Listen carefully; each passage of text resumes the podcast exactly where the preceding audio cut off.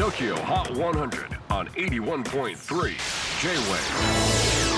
クリス・ベプラーです。J-WAVE ポッドキャスティング TOKYO HOT 100、